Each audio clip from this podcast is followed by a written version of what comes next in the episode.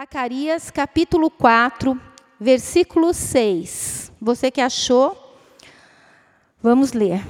Prosseguiu ele e me disse: Esta é a palavra do Senhor a Zorobabel, não por força, nem por poder, mas pelo meu espírito, diz o Senhor dos Exércitos. Convido você a fechar seu olho e orarmos mais uma vez.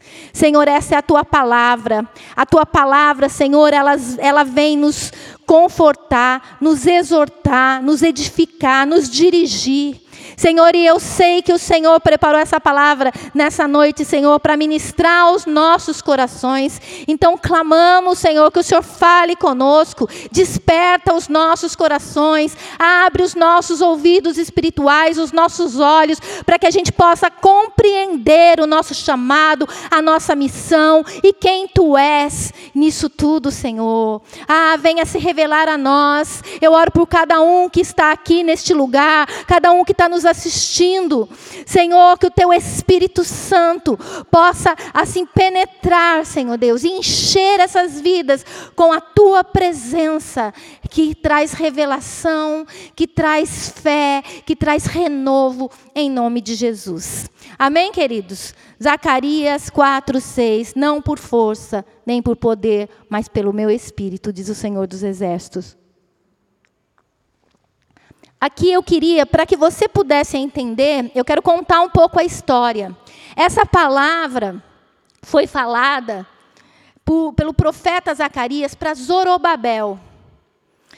Mas para você entender quem é Zorobabel, eu quero voltar um pouco antes ainda. Deus tem um povo, Deus escolheu um povo, o povo dele.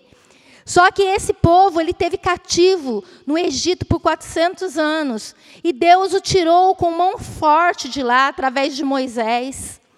E a partir dali, levou eles para uma nova terra, a terra de Canaã, uma terra que manava leite e mel. Mas, infelizmente, o povo, quando ele se viu numa boa, quando ele se viu já liberto, ele começou a se afastar do Senhor. E ali a gente vê nos livros de reis, nos livros de, de crônicas, primeiro e segundo crônicas, reis que não andavam mais com o Senhor, um povo que se misturou, um povo que se tornou idólatra. E por conta disso, esse povo foi levado para o cativeiro, foi levado para a Babilônia, não sem aviso, porque Deus sempre tentou chamar a atenção deles para que eles entendessem e não sofressem as consequências. Mas eles não entenderam e eles foram levados cativos para a Babilônia. E nesse período é o período que eu quero que eu quero meditar com você nessa noite a palavra do Senhor. Eles estavam presos na Babilônia, mas o Senhor nunca, nunca, nunca, nunca planejou, nunca foi a vontade dele que o povo dele ficasse cativo. Tanto que Deus o libertou do Egito, e não seria diferente a libertar da Babilônia também. E Deus sempre, sempre avisou, sempre prometeu, e ele falou, através dos profetas, Isaías fala sobre Ciro. Através de Jeremias também, ele sempre falou que não ia ser é, assim. Daniel mesmo entendeu que seriam apenas 70 semanas. E aí a gente vê Deus agindo na história. Nessa noite eu estou aqui e eu quero te dar uma palavra de ânimo. Amém? É uma palavra de ânimo. É uma palavra, não importa o que você está vivendo. Deus já tem tudo preparado. Deus é um Deus de planos, de propósitos. Ele tem propósitos, planos de bem, de paz para mim e para a sua vida para nos dar um futuro, uma esperança. Ele nos tem atraído para é, fazermos diferença nessa terra. Então, nessa noite eu quero que você entenda, em cima da palavra, que você comece a construir ou a reconstruir o propósito de Deus na sua vida. Amém? Quem era Zorobabel? Zorobabel ele estava no cativeiro babilônio. E de repente Deus começa a cumprir milagrosamente aquilo que ele tinha prometido. Ele levanta Ciro. Quem era Ciro? Ciro era um rei, um rei da Pérsia, que tinha vencido a Babilônia. E a partir daí, ele fala para o povo de Deus, para os judeus: vocês vão voltar. Vocês podem voltar. E olha, e para vocês voltarem para a terra de vocês, eu vou preparar todas as coisas. Levantou um, um líder de governo, que era Zorobabel. Também tinha um líder religioso, que era Josué, que era um sacerdote. Não é aquele Josué antigo. E não só isso, ele, plane... ele deu ouro, prata e devolveu todos os utensílios do templo. Existiam, foi levado cativo para a Babilônia muitos utensílios do templo. E, e através de Ciro foi devolvido tudo para o povo. Aí o que acontece? Esse povo, querido, ele volta. E eu queria falar uma coisa, uma coisa que eu achei triste. Apenas 50 mil quiseram voltar. Muitos estavam tranquilos e satisfeitos com a vida na Babilônia. Muitos não entenderam que Jerusalém era um lugar onde Deus tinha decidido manifestar a presença dele.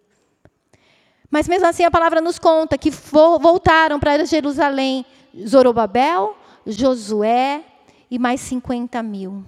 E foi um momento de muita alegria para eles. A palavra nos conta que ele começou, eles começaram a edificar um altar.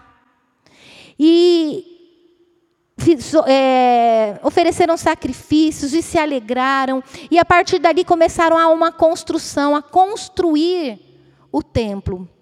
Só que se levantaram adversários. Querido, na nossa vida, sempre vão se levantar adversários, porque o mundo jaz no maligno. Né? O mundo, é, é, o nosso inimigo, o inimigo das nossas almas, ele não quer que a gente venha a viver todo o propósito de Deus para as nossas vidas. Ele não quer. Então ele se levanta e não foi diferente nesse tempo. Nesse tempo, os inimigos se levantaram. Eu queria que você abrisse comigo lá em Esdras.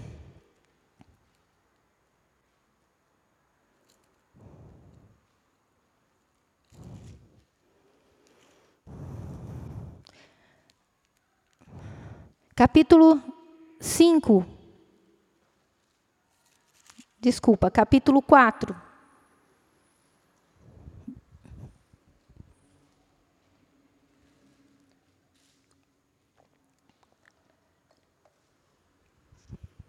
Versículo 4.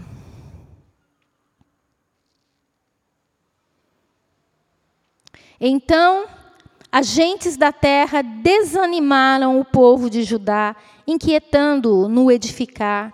Alugaram contra eles conselheiros para frustrarem o seu plano todos os dias de Ciro, rei da Pérsia, até o reinado de Dário, rei da Pérsia. Aqui a gente vê que inimigos se levantaram para inquietar, para frustrar. Nós temos que ter o nosso coração, os nossos ouvidos espirituais discernindo, querido. Nos nossos tempos hoje, tem inimigos se levantando para tentar te desanimar, para tentar te inquietar, para tentar dizer que, olha, não, você não vai conseguir. Mas Deus nunca abandonou o povo dele. E ele não, não vai nos abandonar.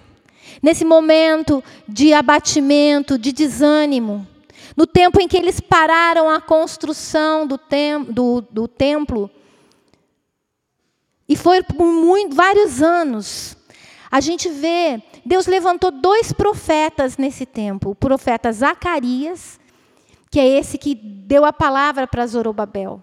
E é essa palavra que é o tema do que eu quero falar para você nessa noite. Palavra disse para Zorobabel, a, a palavra que veio de Deus, não é por força, não é por violência, é pelo meu espírito.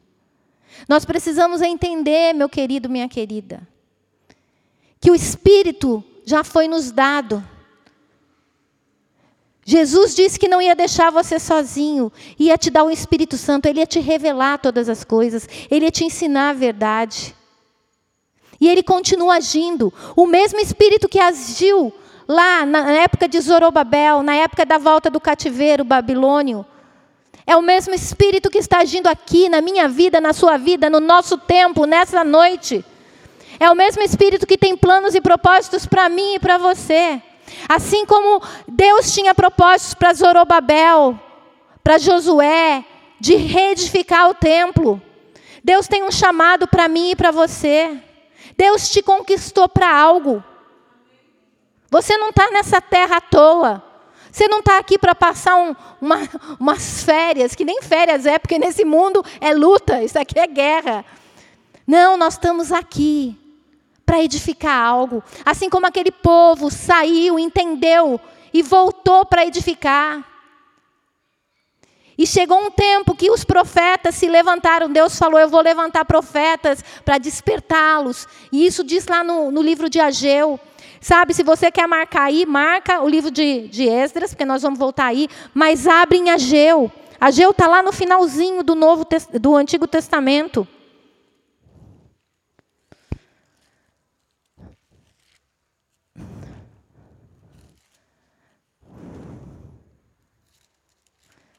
Aqui a gente vê Deus agindo.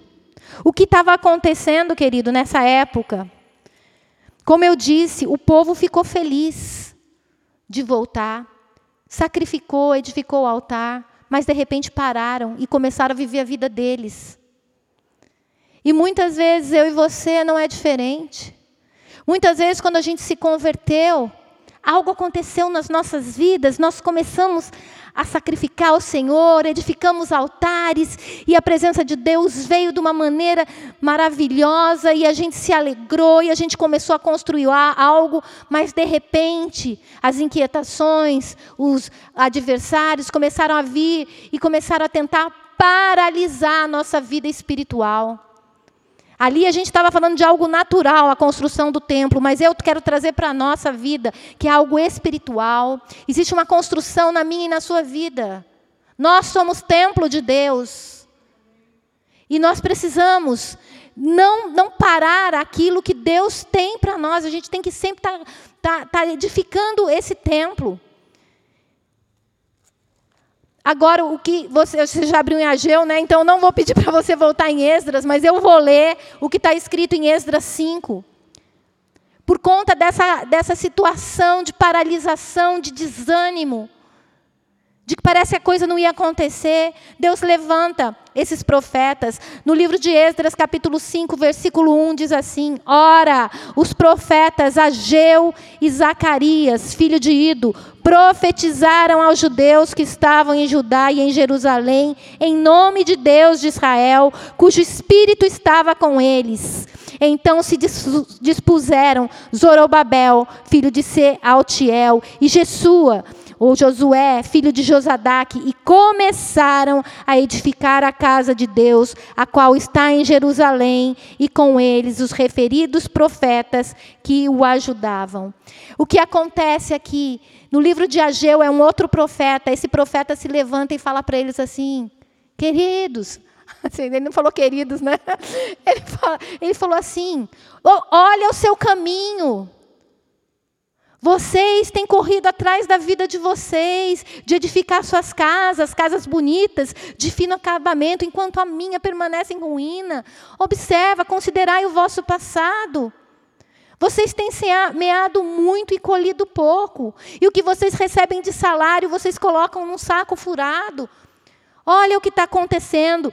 Lá em, em Ageu, ele diz assim: Por isso os céus retêm o orvalho Sabe por que os céus começou a reter o orvalho? Porque o propósito de Deus deixou de ser cumprido. Deus trouxe o povo de volta para Jerusalém para edificar o, o, o, templo, edificar os muros, edificar a cidade. E o povo acomodou, e o povo achou que estava bom. Os muros da cidade destruídos, o templo não estava reconstruído, e o povo estava bem. Porque na casa deles não estava faltando nada. Sabe, querido, se você olhar ao redor aqui, nós vamos ver tantos muros destruídos, tantas famílias destruídas. Mas a nossa família está bem, a minha família está bem. Eu estou bem no meu casamento, as minhas filhas estão bem. Mas não, mas quando a gente começa a olhar só para a gente mesmo, sabe o que faz? A coisa começa, o orvalho que é para ser derramado abundante, a provisão do Espírito que é para vir ser derramada de uma maneira muito mais abundante é retida. Mas o Senhor está aqui nessa noite para nos despertar, amém? Para fazer a gente olhar além da nossa vida, da nossa casa para que a gente possa entender que tem um Deus que age, que um Deus que fala que não vai ser pela nossa força, nem pelo nosso poder, mas pelo Espírito dele. Esse é o nosso Deus. Então o propósito de Deus ali naquela época deixou de ser cumprido. E o povo, e Deus já não podia abençoar o povo, porque Deus é um Deus de propósito. Deus enviou aquele povo pra, de volta para Jerusalém para edificar e o povo não estava, mas ali o povo entendeu. E você abriu comigo comigo em Ageu, né? Então vamos ler a partir do versículo, é, capítulo 1, versículo 12. Diz assim: então Zorobabel, filho de Salatiel, e Josué, filho de Josadaque, o sumo sacerdote, e todo o resto do povo atenderam a voz do Senhor seu Deus e as palavras do profeta Geu, as quais o Senhor seu Deus tinha mandado dizer. E o povo temeu diante do Senhor. Então Ageu, o enviado do Senhor, falou ao povo, segundo a mensagem do Senhor, dizendo: Eu sou convosco, diz o Senhor. Que promessa linda! Eu sou convosco. Quando eles entenderam que eles tinham algo para fazer, uma obra para edificar, e eles falaram assim: não, nós vamos nos dispor, porque um pouquinho antes no versículo, né, o profeta fala: buscai, trazei madeira, comecem a trabalhar, comecem a trabalhar. E eles obedeceram. Eles começaram a trabalhar, queridos, e não tinha suficiente é, finanças para edificar o templo. Porque tanto que se a gente for continuar a ler o livro de Ageu, e eu convido você a ler o livro de Ageu, são dois capítulos. Aqui nesse livro, no, no, capítulo 2, é onde que o profeta continua falando em nome de Deus. Olha, ele fala aqui. É, A partir do versículo 4. Ora, pois, se forte, Zorobabel, diz o Senhor, se forte, Josué, filho de Josadaque, o sumo sacerdote, e tu e todo o povo da terra, se forte, diz o Senhor, trabalhai, porque eu sou convosco, diz o Senhor dos exércitos, segundo a palavra da aliança que fiz convosco, quando saíste do Egito, o meu espírito habita no meio de vós, não temais, pois assim diz o Senhor dos exércitos, ainda uma vez, dentro em pouco, farei abalar o céu, a terra, o mar e a terra seca. Farei abalar todas as nações, e as coisas preciosas de todas as nações virão, e encherei de glória essa casa, diz o Senhor dos Exércitos. Minha é a prata, meu é o ouro, diz o Senhor dos Exércitos. A glória da última casa será maior do que a primeira, diz o Senhor dos Exércitos. E neste lugar darei a paz, diz o Senhor dos Exércitos. Aqui Deus estava prometendo que Ele não vai vai ser pela sua força, não vai ser pelo seu poder, mas vai ser pelo meu espírito.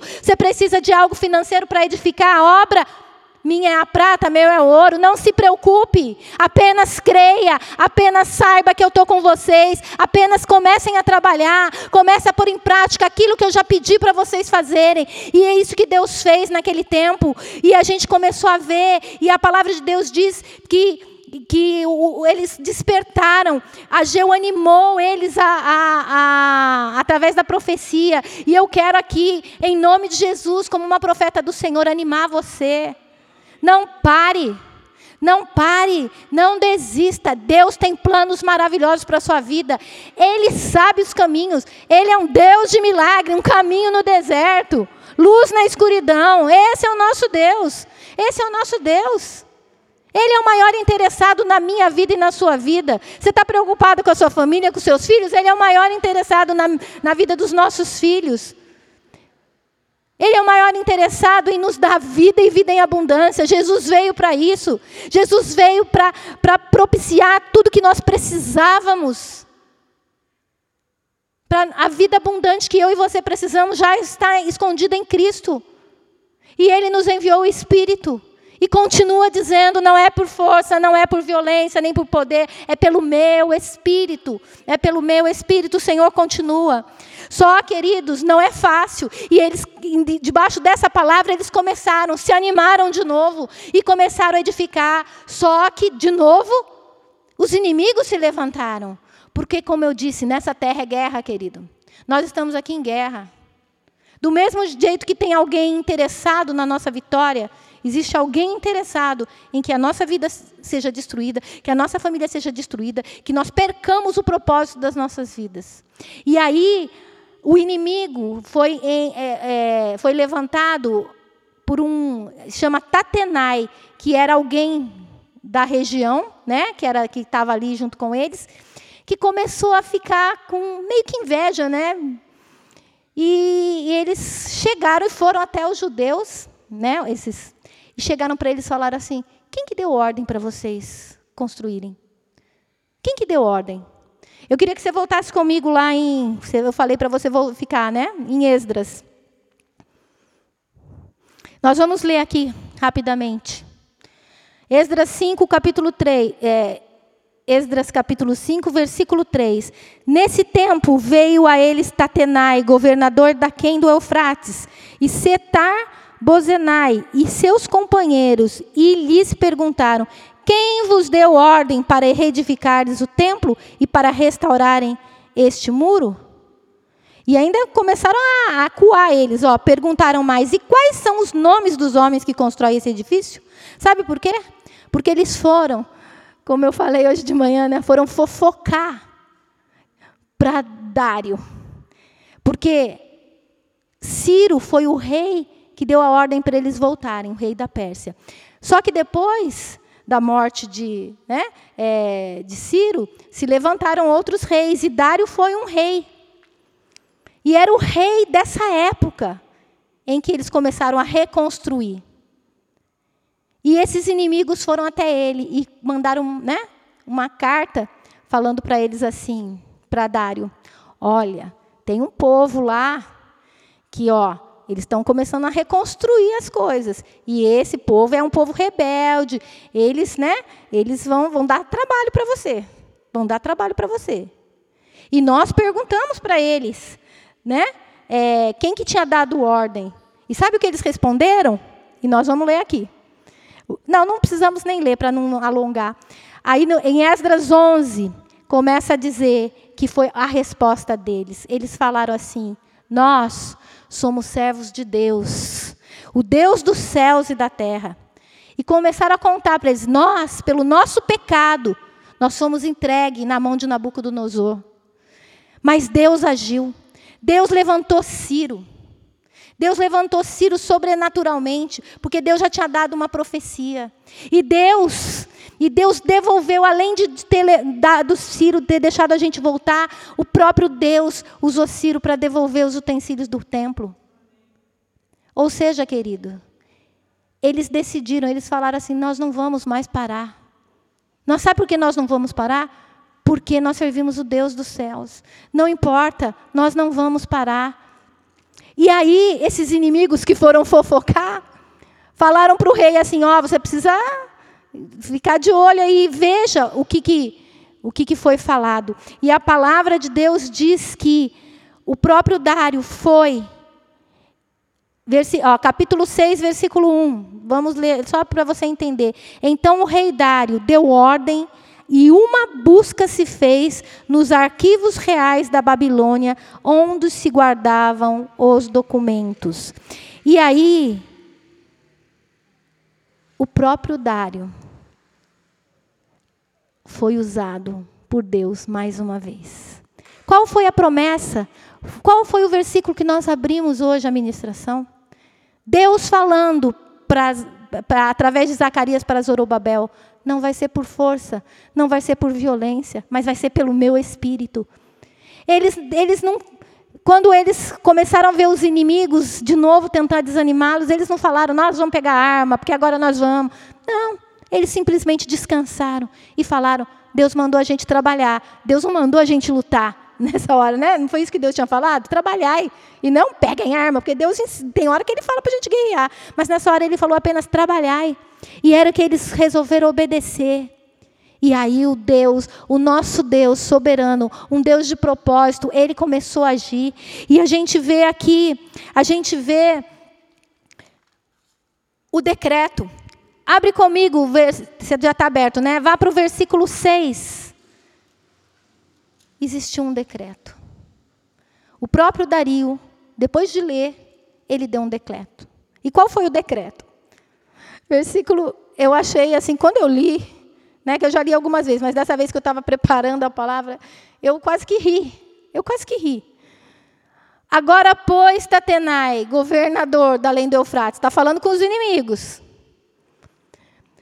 Agora, pois, Tatenai, governador da além do Eufrates, Setar Bozenai e seus companheiros, os afarzaquitas, que estáis da além do rio, retirai-vos para longe dali. Como eu disse de manhã, eles falou: vazem, vazem, sabe? Sai fora, retira, retira. Versículo 7. Não interrompais a obra desta casa de Deus, para que o governador dos judeus e os seus anciãos reedifiquem a casa de Deus no seu lugar. Sabe o que ele disse aqui? Não atrapalhe, não atrapalhe, não interrompa. Era um decreto, não interrompa. Versículo 8 diz assim: Também por mim se decreta o que haveis de fazer a esses anciãos dos judeus, para que reedifiquem esta casa de Deus, a saber, que da tesouraria real, isto é, dos tributos da além do rio, se pague pontualmente a despesa a estes homens para que não se interrompa a obra. Sabe o que ele disse? Ele falou assim: Olha, sabe os tributos que você tem que mandar para mim? Vocês vão dar para eles agora, para que eles construam a casa. Esse é o nosso Deus, querido.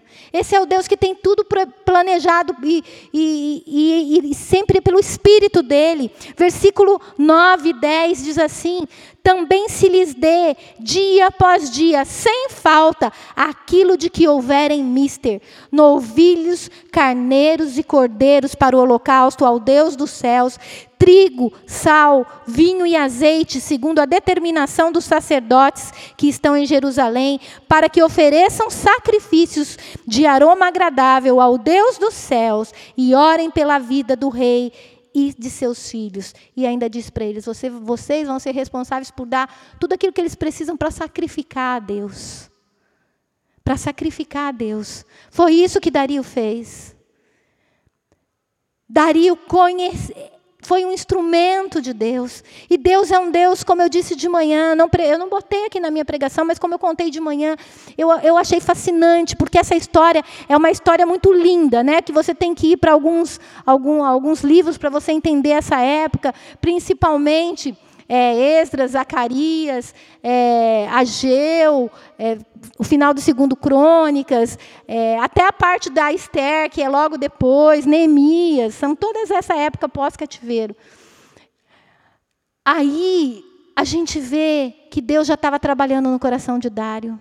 Dário era aquele mesmo que gostava de Daniel, era o mesmo que colocou Daniel como um governador, era o mesmo que quando é, Daniel foi jogado co na cova dos leões, é esse Dário que ficou com o coração angustiado porque não queria, achou que Daniel ia morrer, mas que viu com os próprios olhos um Deus tremendo, maravilhoso, livrá-lo da boca dos leões. E nesse dia, o próprio Dário também declarou, fez um decreto que existia um Deus que era o Deus dos céus. A história diz, né, e aí não é a Bíblia, que ele se tornou um, um porque os, é, esses reis eles eram politeístas, né? Mas a partir de então ele, ele, ele deixou de adorar muitos deuses e foi esse Deus, né, que agiu na vida de Dário, que agiu na vida de Ciro, que vai agir na vida de quem ele precisar. Eu tenho muito testemunho de Deus usando o ímpio, Às vezes, uma pessoa que não conhece a Deus para nos abençoar, para cumprir o propósito dele, a vontade dele. Esse é o nosso Deus. Sabe? É um Deus que diz e continua dizendo, e é o que eu quero declarar na tua vida. Não é por força, não é por violência, mas é pelo Espírito. Não pare de construir. Não pare, entenda isso. Pedro entendeu isso, querido. Pedro, ele, por muito tempo, ele foi na força dele. Pedro tentou salvar Jesus cortando a orelha do, do, de Malco, que era um, um guarda, um, um soldado. E nessa hora, como eu disse é, hoje de manhã, eu, eu imagino, eu consigo imaginar a cena de Pedro, porque Pedro falou: Não, eu se precisar eu morro e vou fazer. E de repente né, ele vai lá e corta a orelha do soldado. E aí eu vejo Jesus, eu imagino Jesus descendo ao chão, pegando aquela orelha colocando de volta, né, porque é isso que a palavra nos diz, e olha para Pedro e fala assim: Pedro, não é pela força, não é pelas armas. E ali Pedro entendeu.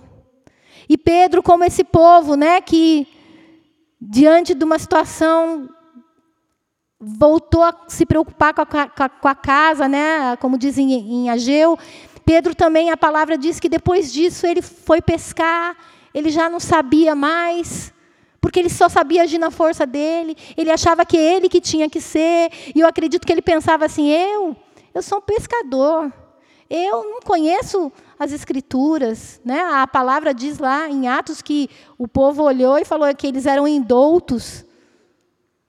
Mas ali a gente sabe que Jesus começou a falar para ele: não é por força. Deus restaurou o chamado de Pedro.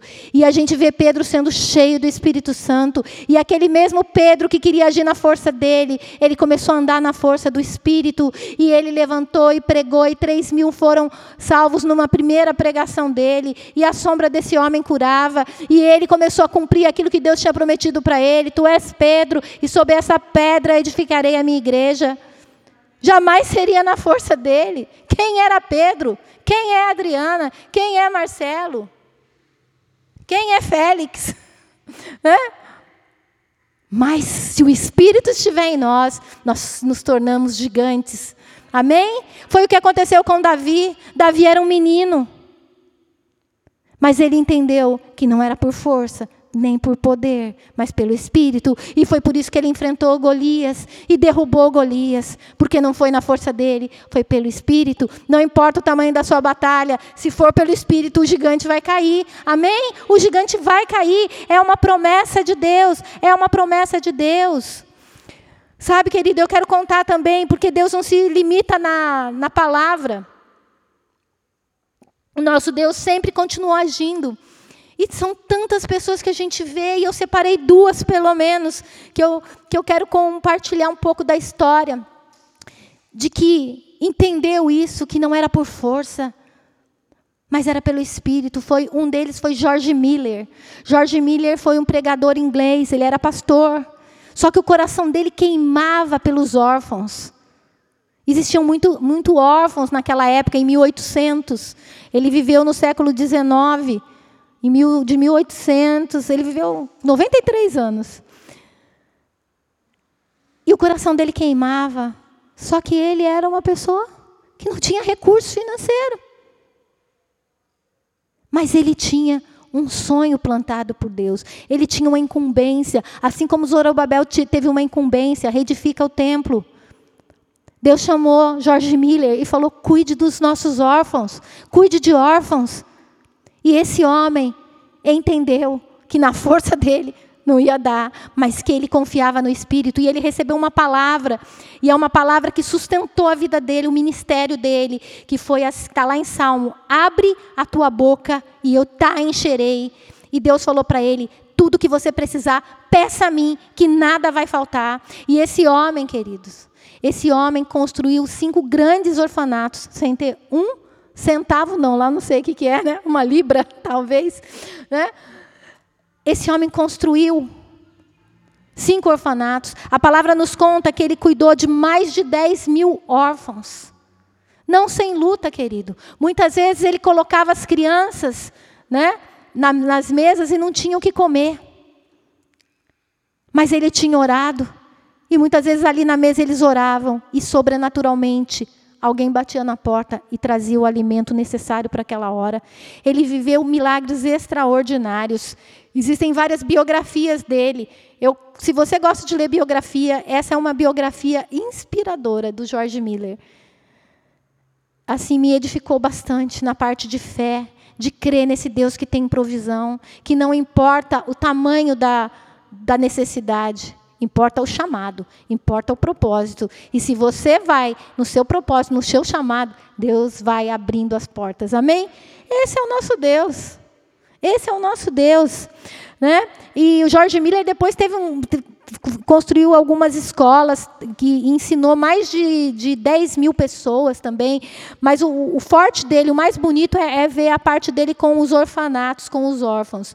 E eu quero trazer também alguém, nosso contemporâneo aqui. Alguém que está vivo ainda. É um senhor, bonitinho ele. Ele chama Loren Cunningham, que é o fundador da Jocum. Esse foi um outro homem que era um homem simples mas que Deus deu um sonho para ele, Deus deu uma visão de ondas, né? É, invadindo. Eu não lembro direito, mas assim foi uma visão. E ele tinha duas possibilidades. Não, eu não vou conseguir. Mas ele entendeu que não era por força, nem por violência, mas pelo poder de Deus. E a gente vê é outro testemunho lindo, se você quiser ler. Eu estou indicando livros né, nessa noite. Né? Eu, o livro Senhor Pode Falar, que eu estou ouvindo, do Laurie Cunningham, é maravilhoso. E a gente vê um Deus que provê, que usa quem Ele quer, como Ele quer, para cumprir o propósito, o propósito de Deus. E Lauren Cunningham e a Jocum, a gente vê testemunhos milagrosos. Tipo assim, ele falava assim, ele começava, ele, ele com a equipe dele falava assim, nós precisamos abrir uma base é, na, na Escócia. E eles colocavam a necessidade para Deus, e eles oravam, e eles trabalhavam, faziam a parte deles, e Deus mandava, mandava os recursos, levantava pessoas. Eles pegavam, eles ganharam, como eu disse de manhã, hotéis, castelos, é, navio. O que foi preciso para cumprir o propósito? Não há limites para o nosso Deus. Tudo que você precisa para cumprir o teu chamado. Como eu estou falando chamado aqui, eu não estou falando só ministerial. Estou falando do seu chamado. Seu chamado pessoal, seu chamado familiar, Sabe, Deus tem tudo preparado, todas as coisas. Esse é o nosso Deus. Esse é o nosso Deus. Não importa, não importa para que qual que é a sua missão nessa terra. Primeira coisa, o que eu quero aqui nessa noite te animar. Você tem uma missão. Você não está nessa terra à toa. Você não está nessa terra à toa. Amém? Você tem uma missão pessoal, familiar, você tem uma missão espiritual, um chamado profético. Você tem, mas não importa. Você sempre vai precisar do, do sobrenatural.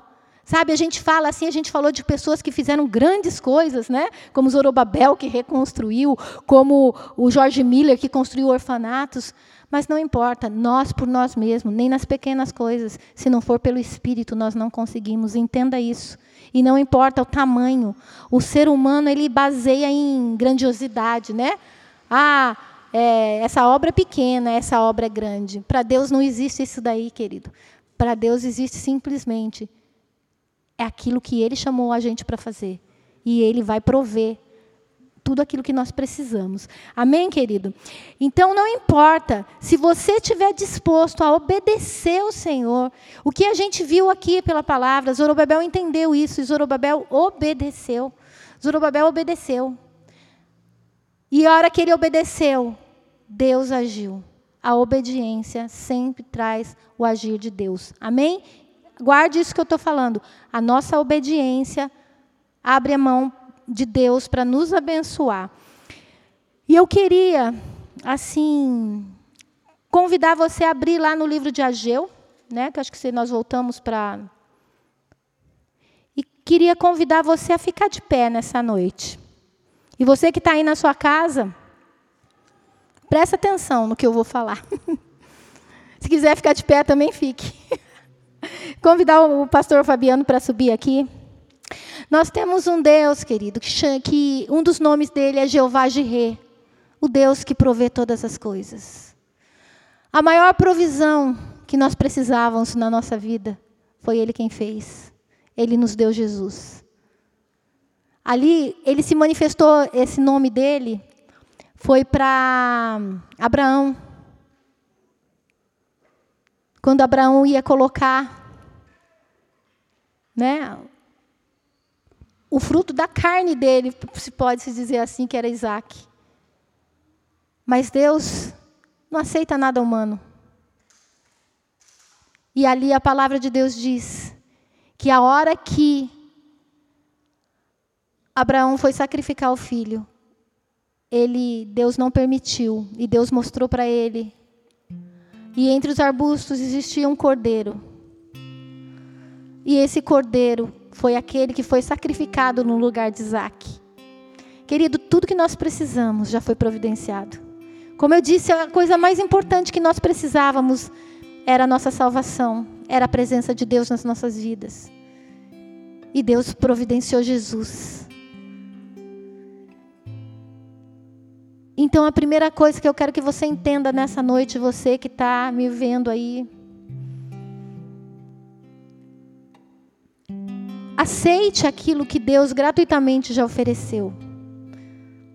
Senhor Jesus já foi oferecido e com Ele nós recebemos todas as maravilhosas promessas, uma herança preparada pelo Pai, uma herança de vida abundante, de alegria, de paz, de restauração, de salvação, de libertação, de cura, cura física, cura emocional. Ele é o Jeová Jireh. E Ele continua sendo em cada um dos desafios que eu e você temos. Eu não sei qual o desafio que você tem enfrentado. Que você, às vezes, no braço da sua força, fala assim: não vai dar. E é isso mesmo. Chega uma hora, querido, que a gente tem que fazer que nem aqueles lutadores, né? Bater assim, ó. Não aguento mais. Não? Eles fazem isso. E nessa hora, para, para a dor, para a situação. Nessa hora, quando a gente vê que não vai ser no braço da nossa força, a gente clama para o Jeová de Rê, e ele se levanta e ele provê todas as coisas. Ele é um Deus de milagre, um Deus de promessas, um caminho no deserto. Sabe? Não importa se no seu coração você diz assim, que você não consegue, você não tem conseguido, tem sido difícil demais. Ah, eu não tenho condições financeiras para sonhar esse sonho que Deus colocou no meu coração. Realmente, os sonhos de Deus, eles são grandes demais, porque se fosse depender da nossa força, da nossa situação, da nossa finança, não seria um sonho de Deus, seria um sonho meu e seu. Mas os sonhos de Deus, eles são maiores para que a gente dependa daquele que é por nós. Se Deus é por nós, quem será contra nós? Amém? Não por força, nem por violência, mas pelo Espírito